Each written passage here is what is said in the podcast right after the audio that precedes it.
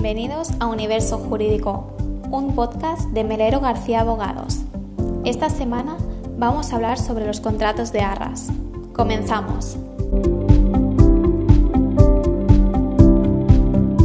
El contrato de arras, como muchos ya sabréis, ya que seguro habéis oído hablar de él, es aquel contrato privado que es firmado tanto por el comprador como por el vendedor de una vivienda para asegurar la reserva del inmueble. Es decir, se trata de un acuerdo que implica una posterior compraventa con las condiciones que se pactan y se reflejan en dicho contrato. Pero cuando hablamos de contrato de arras, antes de nada debemos tener en cuenta que hay varios tipos y estas se utilizarán en función de las necesidades de cada comprador y de cada vendedor. Concretamente, podemos diferenciar tres tipos de arras, que son las penitenciales o las de desistimiento, las penales y las confirmatorias. Pero, ¿cómo sabemos cuándo es mejor utilizar unas u otras? Pues es muy sencillo. Las arras penitenciales o de desistimiento que se encuentran en el artículo 1454 del Código Civil se deberán utilizar en el caso de que ambas partes, es decir, el comprador y el vendedor, se quieran dar la opción de no formalizar el contrato de compraventa por ejemplo, si firmamos un contrato en el que se estipulan unas arras penitenciales o de desistimiento de 15.000 euros, si el comprador es quien quiere desistir, este perderá las arras, es decir, los 15.000 euros. En cambio, si es el vendedor quien quiere desistir de la operación, este deberá devolver 30.000 euros, ya que la cuantía económica de las arras la deberá multiplicar por dos.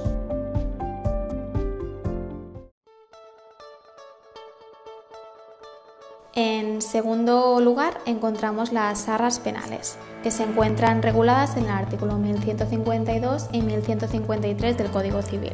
Estas se deberán utilizar en el caso de que se quiera garantizar la compraventa del inmueble, en el caso de que alguna de las partes, ya sea la vendedora o la compradora, no cumpla con el contrato, es decir, que finalmente ya no se proceda a la compraventa del inmueble, la parte perjudicada puede exigir el cumplimiento del contrato y además la indemnización en daños y perjuicios.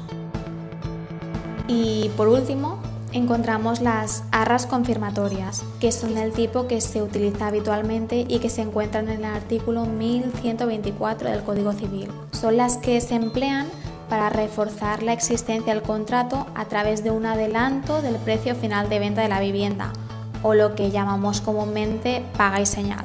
Esta paga y señal garantiza que se realizará la operación en un plazo concreto. En este caso, si no se cumple con lo estipulado, la parte perjudicada puede exigir el cumplimiento o bien puede exigir una indemnización por los daños y perjuicios causados. Una vez que tenemos claros los tipos de arras existentes y cuáles son las que queremos incluir en el contrato, debemos tener en cuenta qué puntos deben aparecer expresamente en el contrato para poder evitar problemas futuros.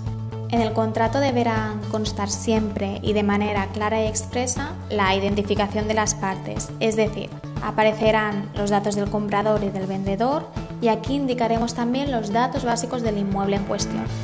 También recomendamos añadir en este punto si el inmueble tiene cargas o no, si está arrendado o cualquier circunstancia especial que se deba tener en cuenta.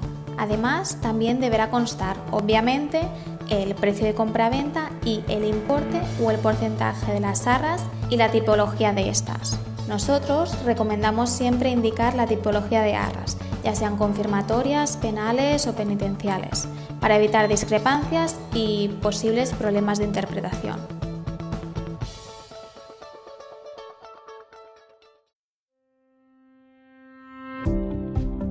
Lo que siempre recomendamos incluir es el código por el que nos regimos, ya que hay comunidades autónomas con diferentes políticas legislativas, como es el caso concreto de Cataluña.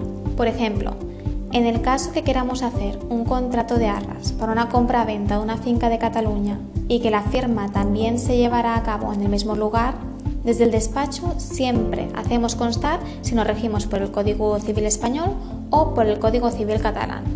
Este punto es de especial interés ya que el Código Civil catalán hace un pequeño apunte que el Código Civil español no hace, pero que es muy relevante. Mientras el artículo 1454 del Código Civil español indica que si hubiese mediado arras o señal en el contrato de compra-venta, podrá rescindirse el contrato allanándose el comprador a perderlas o el vendedor a devolverlas duplicadas. El artículo 621-8 del Código Civil catalán indica también que el comprador perderá las arras en caso de desistimiento, salvo que el desistimiento esté justificado por lo dispuesto en el artículo 621-49. Este artículo indica que si el comprador no puede conseguir la financiación necesaria para la compra, podrá desistir del contrato sin perder la cantidad entregada. Pero para que se dé esto, es necesario que en el documento de arras, es decir, en el contrato, conste expresamente que la parte compradora espera financiación por parte de una entidad de crédito y además, en el caso de que quiera desistir, deberá aportar justificante de la negativa de esta concesión de financiación.